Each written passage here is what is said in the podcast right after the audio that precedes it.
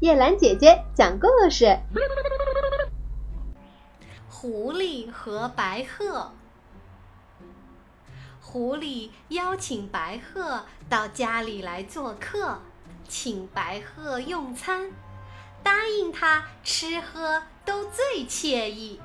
白鹤来了，哇，在桌子上摆着最可口的汤，可是。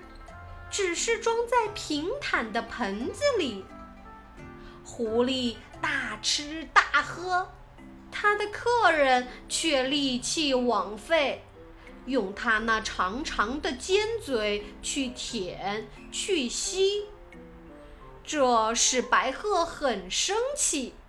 白鹤决定回请狐狸，也烹饪了大大的一桌美食，样样。都是最香最美的，但是白鹤心存报复，它把美食全部装在了长颈瓶里。它能伸进它的尖嘴，却气急了狐狸。狐狸没办法吃到细长瓶子里的东西，只好带着长长的鼻子。回家去了。